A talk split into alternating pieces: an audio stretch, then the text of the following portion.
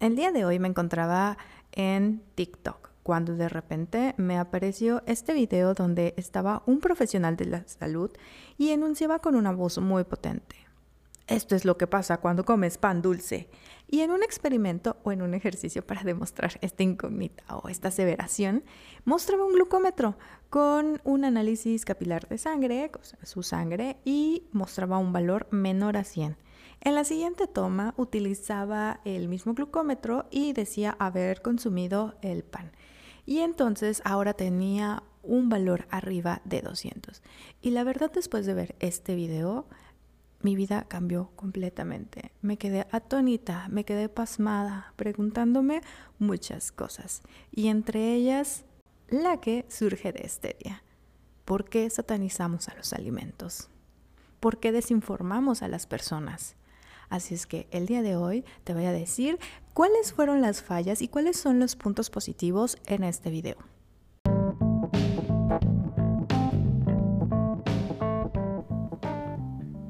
Hola, hola, ¿cómo estás? Bienvenido al capítulo 6 de nuestro podcast Corazón Sano, Corazón Contento. Este es el podcast de datos de nutrición, alimentación y cocina que tú necesitas en tu vida.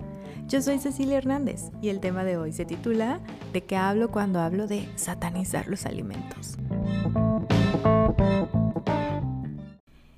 Antes de dar inicio a este tema, es importante aclarar que estas cápsulas son informativas, se basan en guías poblacionales de nutrición y salud, no son un diagnóstico individual, por lo que es importante que acudas a un profesional de salud para tu atención médica. Asimismo, declaro que no tengo ningún tipo de conflicto de interés en el desarrollo del mismo. Comenzamos.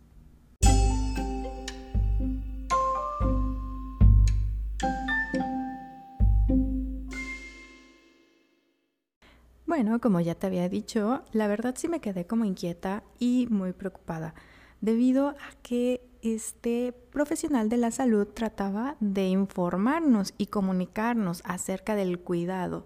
Sin embargo, estaba utilizando este enfoque que viene desde el miedo y por ende estaba desinformando a la población porque provee información inexacta, un tanto ambigua y muy sesgada. Entonces, pues en menos de tres minutos, sin fundamentos exactos, sin control del ejercicio eh, o experimento, es decir, que a este pobre pan dulce le aplicaron una Smith Rock Face Palm. O sea, le dieron con todo. En primer lugar, porque en temas de nutrición, salud y alimentación no podemos poner un pongámoslo a prueba, porque simplemente no son cosas. He de recordar que la alimentación es un proceso muy complejo y tiene varios factores que van más allá de un proceso fisiológico celular, sino que va a tener connotaciones sociales, culturales, económicas, de pertenencia, creencias, así como de gusto y placer, entre muchos otros. Por lo tanto, no podemos resumir que un alimento sea bueno o malo en un ejercicio de menos de tres minutos. Ahora, vamos por puntos. El primero no es desacreditar a este profesional de salud, porque él está tratando de cumplir con su trabajo, de informarnos, ¿ok? Entonces, aquí la idea eh, principal que él nos quiso transmitir es que debemos de tener cuidado con lo que comemos y más aquellas personas que viven con diabetes, porque si tenemos una alimentación descontrolada, pues podemos provocar estos tipos o estos picos de glucosa. También se va a basar en algo que se llama e índice glucémico, el cual es un valor que se le otorga al efecto sobre la glucosa en sangre de diversas sustancias comestibles. Algunas de ellas van a tener un índice muy alto, lo que significa que en un tiempo posterior a su consumo la glucosa se va a elevar de manera muy rápida en sangre. Eh, por ejemplo, este, un alimento que es muy alto en carbohidratos simples principalmente, bueno, van a tener un impacto positivo o sea, hacia arriba de los valores recomendados. Por el contrario, existen los índices glucémicos bajos, los cuales representan a alimentos que no contienen carbohidratos en su estructura, por ejemplo, aceites, grasas, carnes. Y bueno, eh, este índice nos va a ayudar a que las personas puedan manejar las elecciones de sus alimentos sin afectar tanto estos índices o picos de glucemia que tienen. Ahora, el ejercicio que él hizo nos remite a las pruebas de glucosa que existen para determinar si el individuo ya padece o vive con diabetes o tiene una alteración de glucosa en sangre. Entre ellas vamos a encontrar a la prueba de glucosa postprandial, la prueba de tolerancia a la glucosa o la prueba simple de toma de glucosa en ayunas por medio capilar. Y también la hemoglobina glicosilada o la prueba A1C. Todas estas con ayudas de nuestros médicos, médico internista o nutriólogo, etcétera, nos van a poder orientar para saber qué valores estamos y si ya tenemos un riesgo y debemos de tomar algún medicamento. La primera prueba en general nos hace un análisis de sangre y detecta precisamente si tenemos ya diabetes o no, o el cuerpo no está produciendo suficiente insulina para mantener bajo el control de los niveles de azúcar en sangre. Esto significa que los niveles de azúcar en sangre son demasiado altos y con el tiempo nos va a provocar un grave problema de salud. La siguiente, la prueba postprandial, significa que después de una comida no las vamos a hacer para ver cómo responde el cuerpo al almidón o a los azúcares, tanto simples como complejos, y a medida que digerimos los alimentos en el estómago, los niveles de glucosa o azúcar en sangre van a aumentar, eh, dependiendo del tiempo, rápidamente o lentamente. Como respuesta, pues se va a liberar insulina para ayudar que estos azúcares desde la sangre este, sean movidos hacia los músculos y hacia otros tejidos y ser utilizados como energía. En el término eh, más o menos se utiliza o se mide dos horas después de comer. Y finalmente, la prueba de tolerancia a la glucosa para personas que no están embarazadas. Este es un método de laboratorio que se utiliza en, pues, en estudios y para verificar la forma en cómo el cuerpo moviliza el azúcar en sangre en los tejidos, a los músculos y a la grasa. Esta es una prueba que sí se utiliza como diagnóstico, pero no es muy recomendable. La verdad es una prueba muy intrusiva porque debes de estar en ayuna y tomar una cantidad de glucosa, por lo general son 75 gramos. ¿Cómo? Bueno, tienes que evaluar cuánto está tu glucosa antes de tomar la toma de azúcar y posteriormente a los 30, 60, 90 hasta los, las 3 horas tomamos cómo va la secuencia y hacemos una curva. Y bueno, la verdad aquí los niveles de insulina en la sangre se miden a través de esta proyección y el tiempo va a variar dependiendo a los tiempos o los propósitos de investigación. Este sí tiene eh, algunas consecuencias, por así decirlo, que pues debes estar en ayunas, mm, la verdad te vas a sentir un poco mareado, un poco ansioso, puede caer un poco mal y puedes tener sudoración, náuseas, etcétera, dependiendo de la susceptibilidad a la toma de glucosa que se te estén dando. En el caso del video no sabemos exactamente cuál fue la prueba que él trató de explicar, pero fue una combinación de estas tres.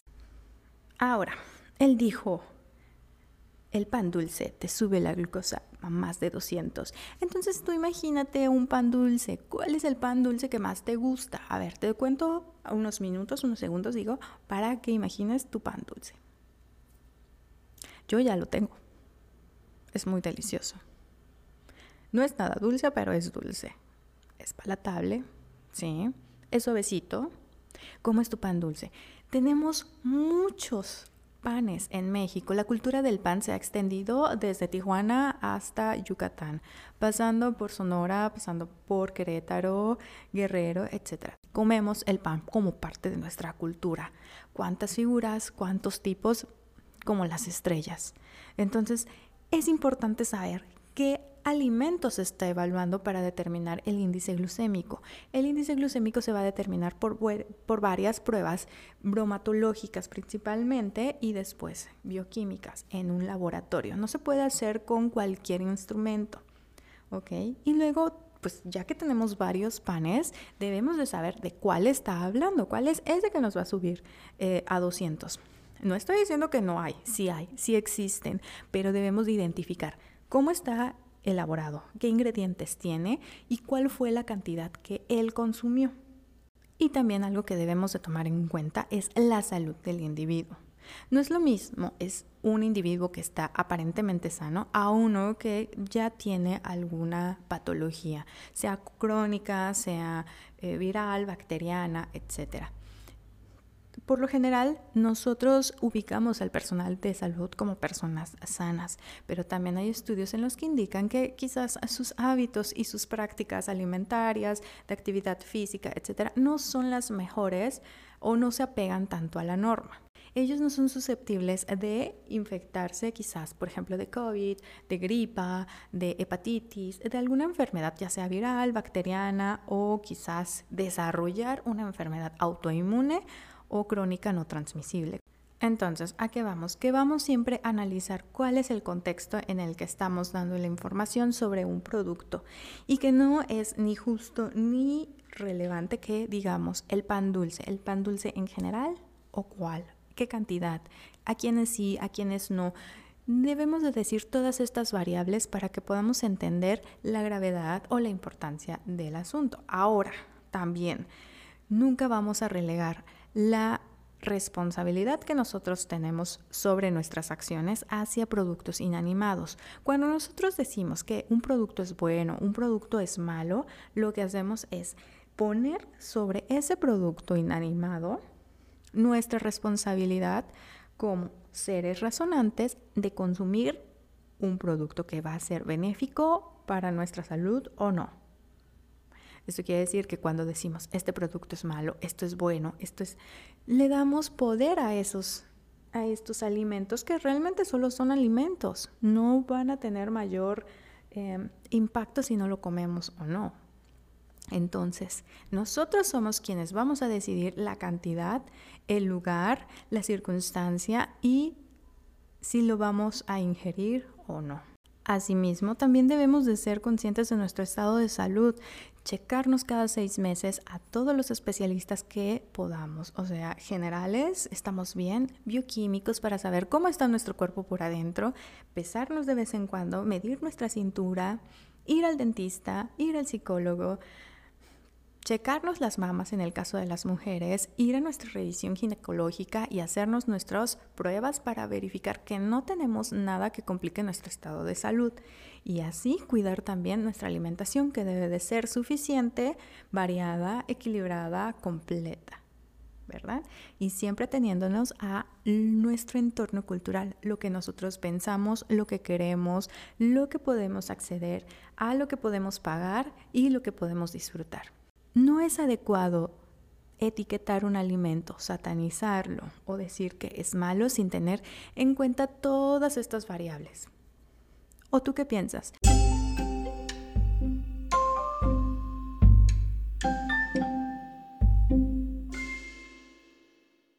Hasta aquí el podcast del día. Y para mí ha sido un placer estar con ustedes. Si te gustó el podcast, nos vemos en la siguiente emisión. También puedes consultar mis redes sociales en la descripción o visitar mi espacio. Nos estamos escuchando. Que tengas un bonito y productivo día. No olvides tomar agüita y nos escuchamos en la próxima. Bye.